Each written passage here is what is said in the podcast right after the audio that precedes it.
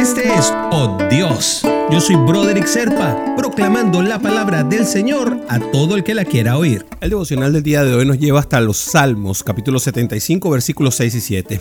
La exaltación no viene del oriente, ni del occidente, ni del sur, sino que es de Dios el que juzga. A unos humilla y a otros exalta.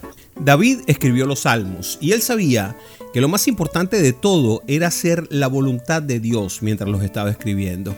El rey de Israel y de Judá reconocía que en su coronación como rey, como la cabeza de un pueblo, eso había sucedido única y exclusivamente porque había sido voluntad del Padre. Es importante esto porque cuando el grande reconoce grandeza por encima de sí mismo, entonces está dando pasos tremendos a acercarse a lo que Jesús promulgaba. Entendiendo así que el hombre no es justo y que andar detrás del reconocimiento de los hombres no lleva a la gloria real, solamente nos va llevando poco a poco a la frustración, porque así como la gloria del hombre llega, así desaparece. Solamente Dios puede examinar nuestro corazón y valorar nuestro empeño y darnos premios que son permanentes. Por eso, todo lo que tú hagas, sea trabajo, sea estudio, sea cualquier tarea que te manden a hacer, debes hacerlo como si estuvieses haciéndola para Dios, porque Él es quien evalúa, no es tu maestro que te pone la nota, no, no, no, no, es Dios quien valora lo que estás haciendo. A veces, fracasando, hacemos un esfuerzo superior que quien hace un esfuerzo menor y logra el éxito.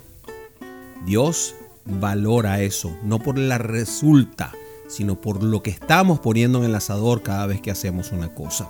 Por eso, por eso, deberías buscar siempre servir a quien sea lo que hagas, hacerlo con la mayor excelencia posible, no hacerlo por hacerlo.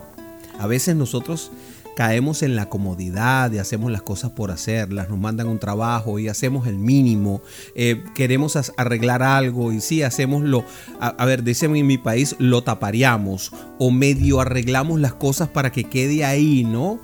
Y no, no, así no debemos hacer las cosas. Dios quiere que todo lo hagamos con excelencia. Podemos errar, pero tenemos que hacer el esfuerzo de buscar la perfección.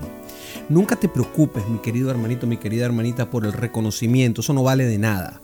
Cuando estamos en el centro de la voluntad de Dios, la exaltación viene de Él. No importa que nadie reconozca lo que estás haciendo, no importa, no importa que nadie te dé un golpecito en la espalda, no hace falta.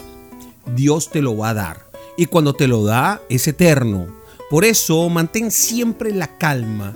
No tengas como objetivo ser reconocido por los hombres y por los sistemas. No tengas miedo tampoco de las represalias, ni tampoco tengas miedo de fracasar.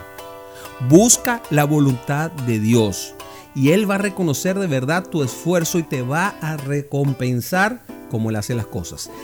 En la justa medida, exactamente lo que hace falta. Qué maravilla, ¿verdad? ¿Qué te parece si oramos por eso? ¿Ah?